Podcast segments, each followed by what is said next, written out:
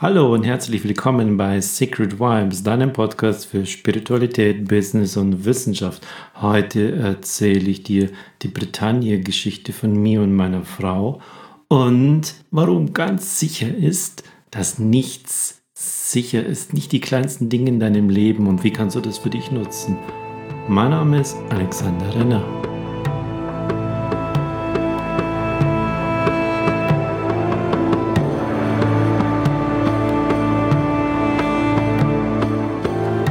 Oh ja, die Bretagne-Geschichte.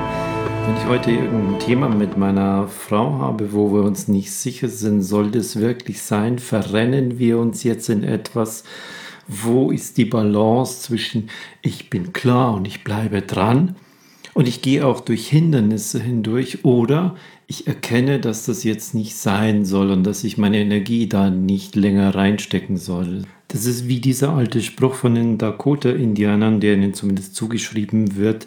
Wenn du merkst, dass, da, dass du ein totes Pferd reitest, dann steig ab. Hör auf, wenn es nicht mehr weitergeht. Wo ist der Punkt, wo merkst du das?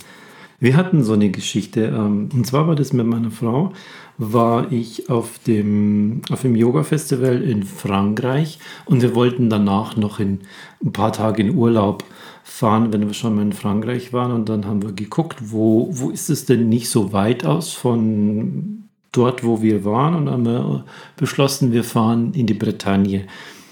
Nachdem wir auf diesem Festival waren, waren wir mit dem Zug unterwegs, damals noch mit Zelt dann sind wir mit dem, mit dem TGW und den ein oder anderen noch Regionalzug bis nach, in die Bretagne gefahren und waren damals auf einem Campingplatz.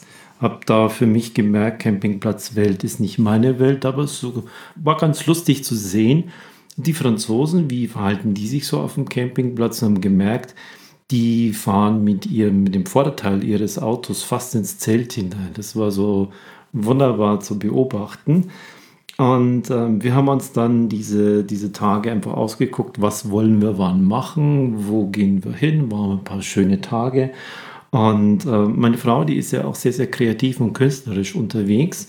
Und die hatte ähm, gesehen in, in irgendeinem kleinen Flyer, da gibt es in der Nähe so eine Textilwerkstatt mit einer Textilausstellung und da kann man gucken und kann man Stoffe anfassen und ganz toll. Da will sie hin. Und dann haben wir das in unserem Tagesplan mal hier und da mal wieder verschoben und gesagt, am Samstag fahren wir wirklich hin. Und dann war es Samstag. Wir hatten ja kein Auto, und nichts. Und dann haben wir die Busverbindungen geguckt und gemerkt, dass am Samstag von dem Ort, in dem wir waren, in der Bretagne bis dorthin, da gibt's keine, da sind die Schulen geschlossen und da sind die Leute nicht in der Arbeit. Da ist das Bussystem total ausgedünnt. Da fahren nur ganz wenige Busse. Und das war für uns jetzt natürlich blöd, weil wir da nämlich nicht hingekommen sind.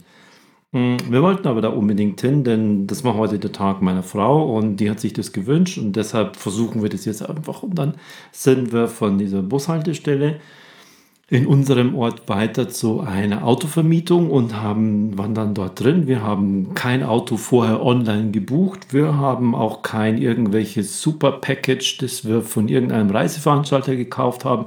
Wir sind da reingekommen und hätten den super teuer, was weiß ich was, samstags Spontanpreis bezahlen müssen und der wäre dann gewesen irgendwas für diesen Tag für irgendeinen so kleinen Renault Clio 120 Euro plus Versicherung und nee, das steht jetzt in kein Verhältnis. Nee, wir haben dann das mit der Autovermietung gelassen und haben dann nochmal gesehen in diesem Busfahrplan, äh, dass es von einer anderen Stadt aus schon eine Busverbindung gibt. Also fahren wir doch mit dem Bus von unserer Stadt in diese andere Stadt und von dort fahren wir dann in diese Textilweberei. Das haben wir dann gemacht. Wir sind äh, mit dem Bus in die andere Stadt gefahren. Es war jetzt mittlerweile schon etwa so 11 Uhr vormittags. Kurz vor Mittag waren in dieser anderen Stadt, sind dann von der einen Bushaltestelle zur anderen gegangen. Es war sehr, sehr heiß und haben dann in dieser anderen Bushaltestelle gesehen, da fährt kein Bus hin. War eine falsche Info. Nix ist, keine, keine Fahrt. Jetzt waren wir in dieser anderen Stadt. Und dann war es schon so jetzt so gegen 12 Uhr mittags. Wir haben seit dem Frühstück nichts mehr gegessen. Wir waren leicht im Unterzucker, haben das aber auch nicht gemerkt und haben aber gemerkt, dass wir jetzt anfangen, uns gegenseitig anzupumpen. So im Urlaub, nach dem Yoga-Festival ganz relaxed und jetzt keifen wir uns wegen irgendwas an. Und dann war es klar, holla, irgendwas stimmt hier nicht. Das, das soll jetzt wohl nicht sein, dass wir da hinkommen. Der direkte Bus geht nicht, weil Wochenende die Autovermietung ist nicht wegen zu teuer. In die andere Stadt fahren dort einen Bus nehmen, fährt nicht, weil das eine falsche Information ist. Soll es vielleicht so sein, dass wir da heute nicht hinkommen, dass es nicht sein soll? Und dann haben wir es verstanden. Das war für uns, es ist so die, wir nennen das heute die Bretagne-Geschichte. Wo ist der Punkt, wo du merkst, das soll nicht sein? Lass es frühzeitig Gib da keine Energien rein, gib da keine Zeit rein, sondern spür in dich hinein, wie ist das, muss das wirklich sein? Oder auf der anderen Seite heißt es ja, gib nicht so schnell auf, wenn da mal Hindernisse kommen, wenn es mal wirklich schwierig ist, da musst du durchgehen. Dieses Durchgehen hat eben genau diesen Punkt, wo kannst du wirklich Hindernisse beiseite? Wo kannst du über Hindernisse drüber gehen? Wo kannst du Steine beiseite legen und da richtig durch diese harte Zeit durchgehen, um es zu schaffen? Und wo merkst du, das ist nicht der Weg, um dorthin zu kommen. Ich habe einen anderen Weg oder ich muss auf dieses Teilziel verzichten und die Energie und die Zeit und die Ressourcen, das Geld, das ich dafür habe, für was anderes hernehmen. Bretagne-Geschichte heißt es bei uns. Und wenn wir immer an so einem Punkt zu Hause kommen, sagen wir immer, wird das jetzt eine Bretagne-Geschichte oder müssen wir da jetzt einfach nur ein bisschen dranbleiben? Und dann wissen wir sofort, was los ist. In dich hineinfühlen, braucht es das? Ist das der Weg? Ist das die Art? Zehn Sekunden in mich hineinfühlen. Okay, nee, wir wollen da schon weiter oder dann die Entscheidung, nein, wir machen das doch lieber nicht. Wir haben so viele Entscheidungen, die wir jeden Tag treffen. Und ähm, wir sind so in einem Selbstverständnis in unserem Leben unterwegs, dass wir gar nicht merken mehr, wie unklar und unsicher das alles ist. Ich habe das mal in einem meiner Workshops gemacht und, und den Teilnehmern, so, das war so das, von einer Vierer-Serie, der dritte Workshop. Es war also klar, dass die alle kommen. Wir haben uns gefreut aufeinander, uns wiederzusehen. Und dann habe ich sehr überschwänglich am, am, ersten Vormittag denen dann gesagt, wow, wie toll ich mich freue und dass ihr alle da seid und dass es geklappt hat, weil das war ja überhaupt nicht klar. Und dann ich so, wieso ist es nicht klar? Und so, ich wusste gar nicht, dass das auf der Kippe stand. Nee, habe ich denen gesagt, guck mal her, du bist heute in der Früh aufgestanden, dann bist du in dein Auto gestiegen. Es war überhaupt nicht klar, dass du überhaupt nur die Treppe von deinem Haus runterkommst. Hätte ja auch sein können, dass du stürzt. Hätte sein können, dass du einen Autoschlüssel verlegt hast. Hätte sein können, dass irgendjemand ein Auto geklaut hat. Hätte sein können, dass dein Auto nicht anspringt. Dann kommst du in einen Unfall hinein. Dann kommst du in einen Stau hinein. Es ist völlig, es gibt tausend Möglichkeiten, die dafür sorgen könnten, dass du heute nicht hier wärst. Trotzdem bist du da. Trotzdem nimmst du das Selbstverständlichkeit an. Das ist aber überhaupt nicht klar, dass du hier warst. Und wenn du danach morgen Abend, am Sonntagabend wieder von diesem Workshop nach Hause fährst, du könntest die Treppe runter, hier wieder von, dem, äh, von diesem großen Raum, in dem wir waren, wieder runter stolpern. Es ist nicht klar, dass dein Auto da überhaupt nach unten steht. Es ist nicht sicher, dass es anspringt und so weiter. Die gesamte Geschichte geht wieder von vorne los.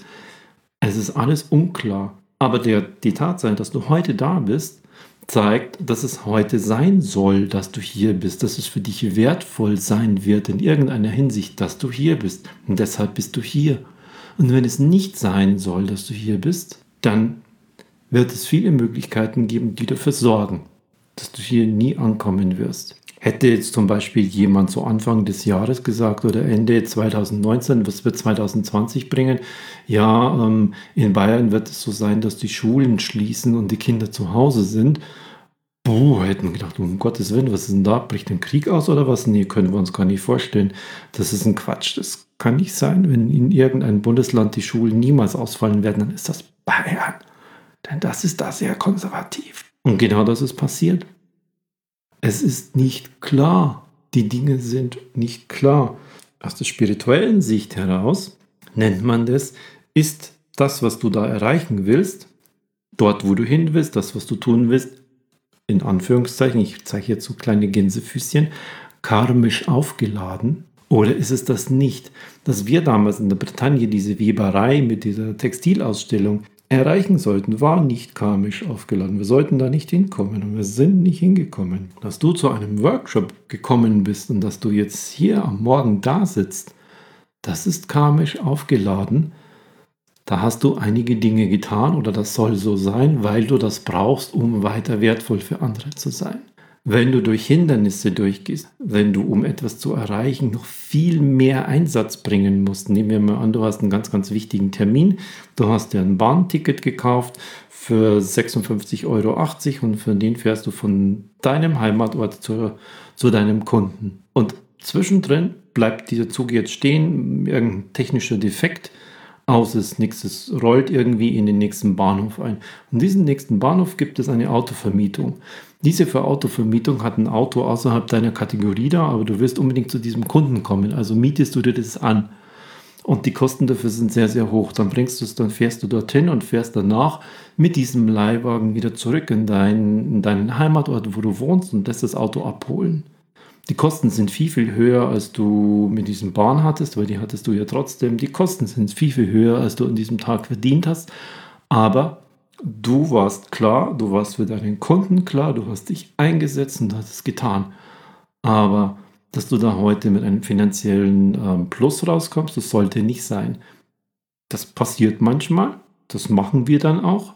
Gehen wir nicht her und sagen, oh, tut mir leid, Termin abgesagt, der Zug ist ausgefallen, sondern ich räume diese Hindernisse weg. Ich muss, um das zu erreichen, mehr Einsatz bringen. Und manchmal ist es ganz easy, da fällt einem das einfach nur zu.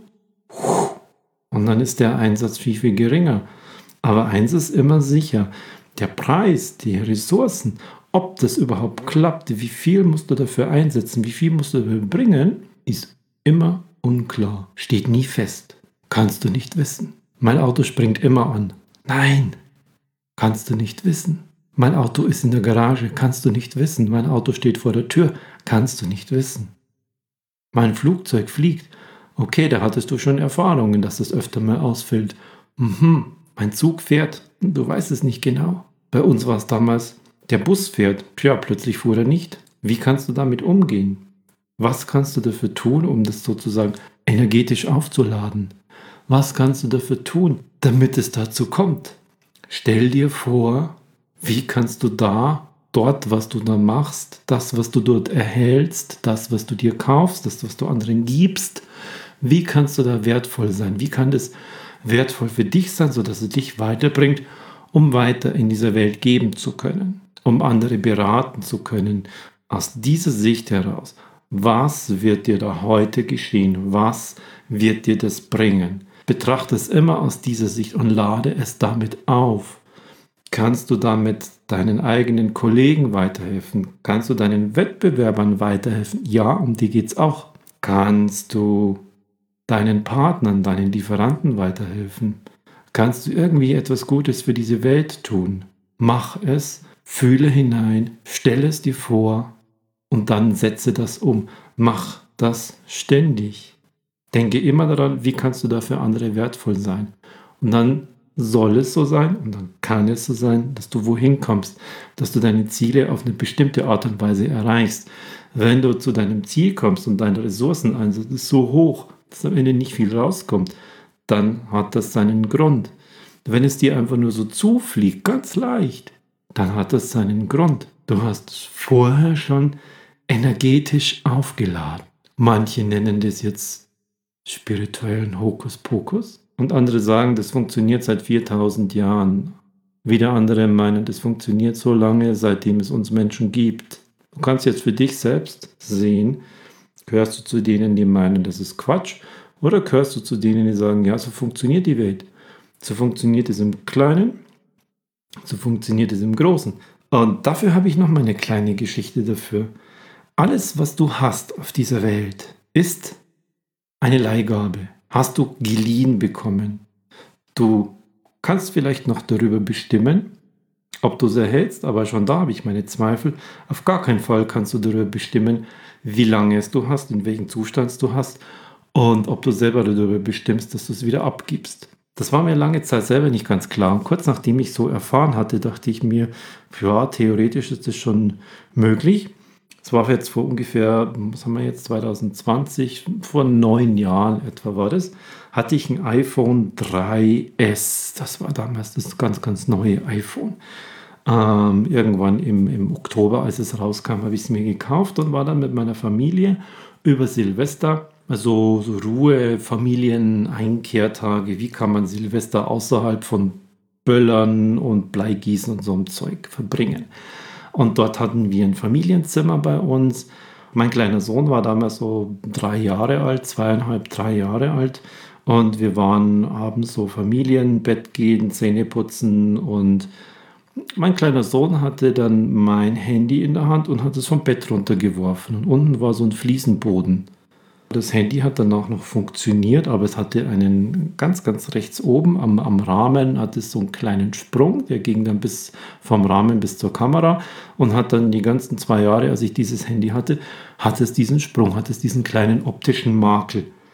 Und da war mir klar, was hat den dazu geritten, mein Handy zu nehmen und am Boden zu werfen? Wir wissen es nicht. Dieses Handy habe ich zwar rein juristisch gesehen so richtig gekauft, es sollte aber sein, dass ich es habe.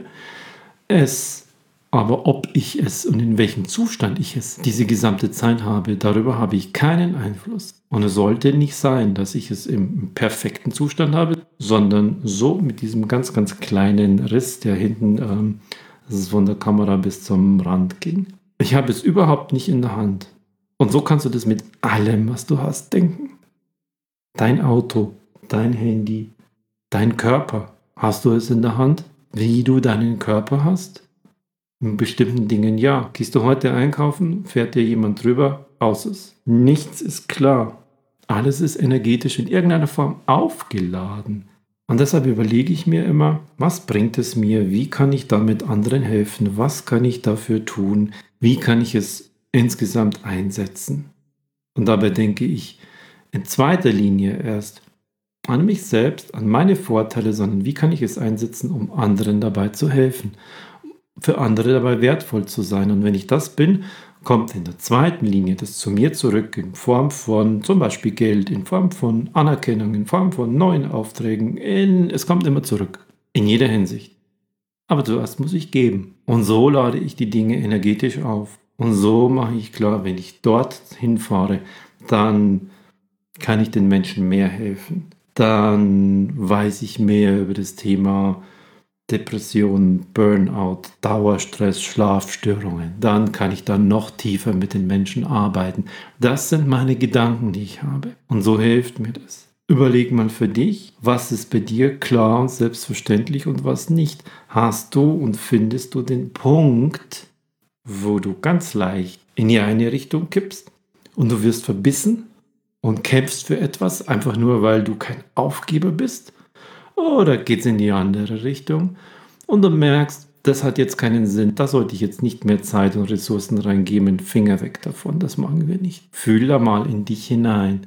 Du auch so eine Bretagne-Geschichte für dich hast. Ob du auch so eine kleine Handy-Geschichte hast, wo du merkst, ja, es ist so, alles ist eine Leihgabe auf Zeit, auch wenn ich es zwar nach deutschem Recht juristisch ähm, eigentumsmäßig, besitzmäßig gekauft habe, das meine ich damit gar nicht, sondern es nicht klar ist, was du in welchem Zustand wie lange hast. Mach dir mal ein paar Gedanken darüber und fühl einfach in dich hinein, um da ein bisschen aus dieser Selbstverständlichkeit rauszukommen und ein bisschen in diese Demut und Dankbarkeit hineinzukommen, dass das, was ist, um dich herum, so ist, weil es energetisch so aufgeladen ist.